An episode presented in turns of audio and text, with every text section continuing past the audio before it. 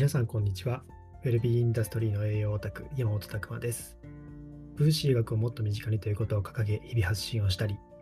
本業では未病産業を作るということに取り組んだり、健康と美容を仕事にしていくオンラインサロン、チーム未病ラボの運営をしたりしております。この配信では私、山本が毎週月曜日の21時から開催しております。管理栄養士も知らない未病予防栄養学勉強会にて語りきれなかったことや、分子医学を学ぶ上で役立つ知識、日々を持っていることを発信しております。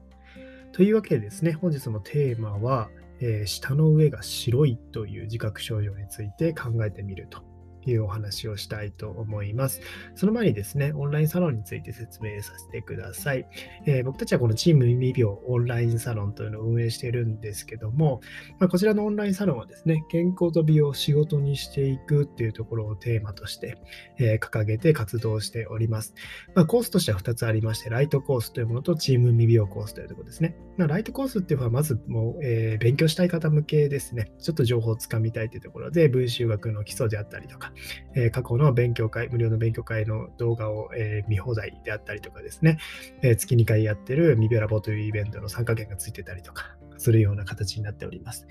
まあ、こちらが全体今、えー、170から80名ぐらいいらっしゃる中の50名ぐらいが所属されているというコースですね。で一方、えー、道分未病コースというのは120、30名ぐらいが、えー、所属されておりまして、こちらはですね、まこのテーマである健康と美を仕事にしていくっていうところに、ま取り組んでいきましょうと。まあ、自主独立型のチーム、まあ、チームリビオっていうものを、え、提唱してるわけなんですけども、まあ、各々のやりたい形をですね、皆さん補い合って、ま、支援してたりとか、叶えていったりするという、そういった仕組みですね。皆さんで勉強していきましょうと。まあ、本当に世の中見るとですね、結構こう、管理栄養士さんとか理学療法士さんとかエステ界隈の方とかもそうですけど、結構縦割り構造なんですよね。まあ、その業界の方で集まって交流はしてるけど、横のそういった業種の方との交流ってなかなか少なかったりするというところですね。まあ、そういうところも取っ払って、このオンラインサロンの中ではですね、様々な、えー、業種、まあ、役割の方がですね、お互いに違う分野のところを、えー、知らない部分はお伝えしたりとか、学びたい部分は学んだりとか、できる環境ですね。そして、えー、まあ、一つ僕たちが掲げているのは世の中に保健室を作るというところなので、まあ、そういったところで健康づくりっていう観点ではですね、一緒に連携していって、その人の健康について考えていくと。いうところが非常に、えー、これ面白いオンラインサロンになってきているなと思っております。まあ、最近では中中でもですね、盛り上がってきておりまして、まあ、一つは部活動とかですね。まあ、さらにコミュニティの中にもそういった共通の思いを持った部活動が出来上がったりしてます。料理研究部とか美容部とか運動部とかですね、様々その個人のさらにやりたいことに特化して自分の中で部活動を立ち上げていけると。いうような仕組みもありますし、あとは支部ですね、まあ、ここ、え100名以上増えてきているので、まあ、全国的に行くとですね、いろんな、えー、県から、まあ、強いては世界からですね、そういったところからつながりができてきているので、沖縄支部とか東京支部、大阪支部とか九州支部とか、まあ、様々できてきているわけですね。ま、非常にそういったところで盛り上がってきておりますので、ぜひそういった活動とか、ご興味ある方は、ぜひ一応オンラインサロンをですね、えー、チェックいただければと思います。まあ、月曜の夜には無料の勉強会とかやってますので、まあ、僕たちのベースとしている分子栄養学であったりとか、あとはですね、チーム未病でやってるこのウェルビーチェックっていうもの、えー、チェックとかもあるんですけども、そういったものがどんなものかなのかというところもぜひ掴んでいただければと思います。ぜひチェックをお願いいたします。はい、それではですね、今日のテーマは、下の上が白いの自覚症状について考えてみるというところで、これも実はあの、おとといのですね、えー、無料の勉強会で出てきた質問なんですけども、まあ、口腔内の下の上が白いのですが、原因と改善方法を教えてくださいというような質問が来たんですよね。まあ、こういったところで、まあ、この口腔内の下の上が白い。まあ、これなんでだろうなっていうところで、まあ、様々本当に原因あるんですよ。これだけだと正直、えー、何なのかなというものがあって、その程度が軽いものなのか、すごく重いものなのかっていうとこですね。そういったところも違いは出てくるのかなっていうところは、まあ、この医療レベルじゃなくてですね、学術的になんかこう言われてることで考えても、そんな気は、えー、するんですけども、まず一つ考えないといけないのは、まず下の上が白いという自覚症状を感じたのであれば、えー、まあえー、そのノリっていう言われますよね、白い部分っていうのは、そういったところで歯磨きとか口腔ケアが不十分というところですね。あまり歯を磨かないとか、えー、磨き損ねていたりとかですね、えー、口腔ケアが行き届いてない場合、まあ、そういったところは増えやすくて、まあ、そういったところで口臭の原因になったりとかするというところですね。で、もう一つ、二つ目考えないといけないのは、口呼吸になってないかというとこですね。まあ、鼻じゃなくて、こう口でやっぱりこう呼吸してしまうとですね、口腔内が乾燥しやすくなるんですよね。で、乾燥すると唾液が減っていって、細菌が増えていって、そういったものが、えー、そういったのりごけになっていってしまうと、えー、いうとこですね。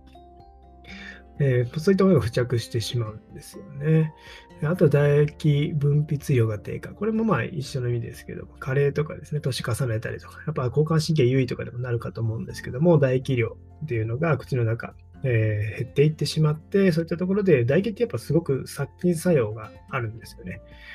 まあそういったところでしっかり噛んで食べないとかですね、っていうところでも同様に唾液の分泌が減っていってしまって、そういった環境を作ってしまうっていう話もありますね。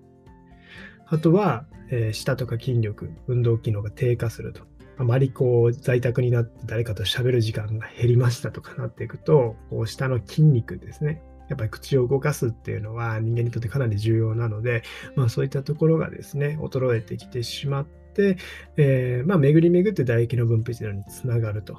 いうところですね。で、下の上の、えー、苔をですね、育てやすくしてしまうという話もあるというとこですね。まあ、そういったところになってないかっていうのは、まず考えるべきポイントなのかなと思います。特に口呼吸とか結構これはあまり良くなくてですね、やっぱりすごく炎症を起こしちゃうんですよ。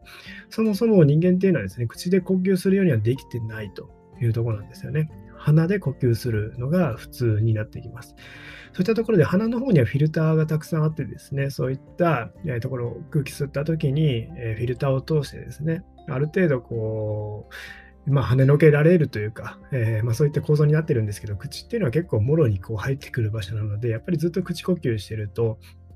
すごくですね、悪いものも体に入ってきやすいし、えー、口の中も乾燥しやすいしと、で体内も炎症起こりやすいしというところで、非常に体内にですね、悪影響を与えていってしまったりもするので、まあ、分子学的に考えてもですね、こういった口呼吸っていうのはまず改めていかないといけないと。いうのがあるかなと思います。まあ、こういったところですね、まずは、えー、考えるべきポイントかなと思います。で、もうちょっとですね、えー、しんどくなってくるというか、えー、その苔、白い部分がですね、例えば、口の中で、まあ、白いカス、それを拭いた時にちょっと白いカスついちゃったりとか、赤くこう舌が腫れてくるとかですね、口の端、まあ、口の端が切れたりとか、あとまあ唇が荒れやすいとかですね、味覚がなんか口の中常にちょっと苦い感じがするとか、えー、まあ、乾燥しやすい、口が乾燥しやすいっていうのもあったりとか、えー、まあ、そういったとこですね、舌がヒリヒリする、まあ、そういったところの自覚症状がある場合は、まあ、一つこういった症状っていうのは、こう、口腔感じた症っていうものですね、感じた症っていうものに、えー、こう見られるような症状であるらしいんですよね。なので、まあ、白いかつなんか舌がちょっと違和感あるなっていうような状態っていうのは、さらにこの感じた症っていうのは注意しないといけないというのがあります。で、まあ感じたって何なのかっていうと、まあ菌ですよね。えー、まあ、菌になります。まあ、感じた菌自体はですね、結構こいつは、まあ皆さんの体の中にもいるようなものなんですよ。日和見菌であったり、酵母菌で酵母菌なんですけども、まあ、日和見菌に属しているので、まあ、普段は悪さしないけど、腸内環境とかが悪玉寄りに傾いちゃうと、いきなり悪さし始めるような、まあ、ちょっと厄介なやつでもあるんですよね。まあ、通常ですと、こう、丸い形してるんですけども、これがですね、え成長していってしまうんですよね。そういった、え抗生物質を取ってたりとか、グルコース、甘いものをたくさん食べてたりとか、まあ、アンモニアが出てくる環境になったりとかするとですね、こういったものが、えー、丸かったものがですね、ニョロニョロニョロってちょっと禁止っていうものが出てきて、えー、ちょっと形態が変わっていっちゃうんですよね。まあ、そういったものになっていくと、ちょっと厄介で、えー、そうすると腸内環境、特にリーキーガットとかですね、腸漏れ現象、えー、腸と腸の細胞にこう穴を開けてしまうというところですね。まあ、そういったところで、アレルギー反応、悪いものが中に、体の中に入ってきて、アレルギー反応が起こりやすくなって、さらに炎症を加速させたりとかですね、そういったことが起こってきてしまうというとこなんですよね。なので、まあ、口の中でそういった感じた菌とかが繁殖してるってことは、当然ですね、体の中にもそういった菌が繁殖してる可能性が高いので、まあ、のり、えー、ですね、白白い、えー、のりのようなものが下にあるという状態で、まあ、結構厄介な場合ですね。そういったところも想定しないといけないかなと思います。まあ、そういった場合はですね、ぜひお医者さんにあの相談していただくっていうのが、えいいかと思います、えー、そういった感じた除菌っていうのをしていかないといけないので、えー、まあ、そういったところがあればですね、え、要注意ですね。まあ、大体の方が前半に申し上げた口腔内のケアとか口呼吸とか唾液分泌量の低下とか、まあ、そういったところが原因でなっている方も多いので、まあ、そのあたりはですね、えー、まあ、こう、なかなか判断難しいですけども、まあ、医療的判断ってとこになっちゃうので、えー、こういう時はこうしたらいいよっていうのは僕の口からは言えないんですけども、えー、まあ、これ気になるのであれば、専門の方に見ていただくっていうのが一番重要なのかなと思います。まあ、この感じた菌についてはですね、もっと厄介な点がたくさんあるんですよ。えー、これもちょっと、えー、明日か、えー、そのうちですね、お話ししていきたいと思ってるんですけども、まあ、簡単に言うとですね、すごくエネルギーを奪われます。エネルギーが作りにくくなります。えあと、えやっぱりさっき言ってた腸内環境ですよね。もうそういったところも、え悪影響が出てきてしまうので、この感じた菌っていうのはですね、栄養療法というかの界隈でも、これをまずなくしていかないといけないよというとこなんですよね。ただ簡単になくせばいいってもんじゃなくて、えー、いきなりなくしてしまうと、それで逆にですね、体をやられてしまう人もいたりするので、まあ、この感じた菌っていうのは一つ、文集学を学びたいのであれば、押さえておく必要があるのかなと思います。まあ、この非常にまあ、厄介な菌といいますか、えー、これを育てているのは逆にまあ自分の生活習慣の悪化なので、まあ、感じた菌をこう育ててしまうような環境ですね、そういった生活習慣にならないように注意しないといけないっていうのがまあ正直なところなんですけども、まあ、こういったですね、感じた菌、感じた感染みたいなものが、すごく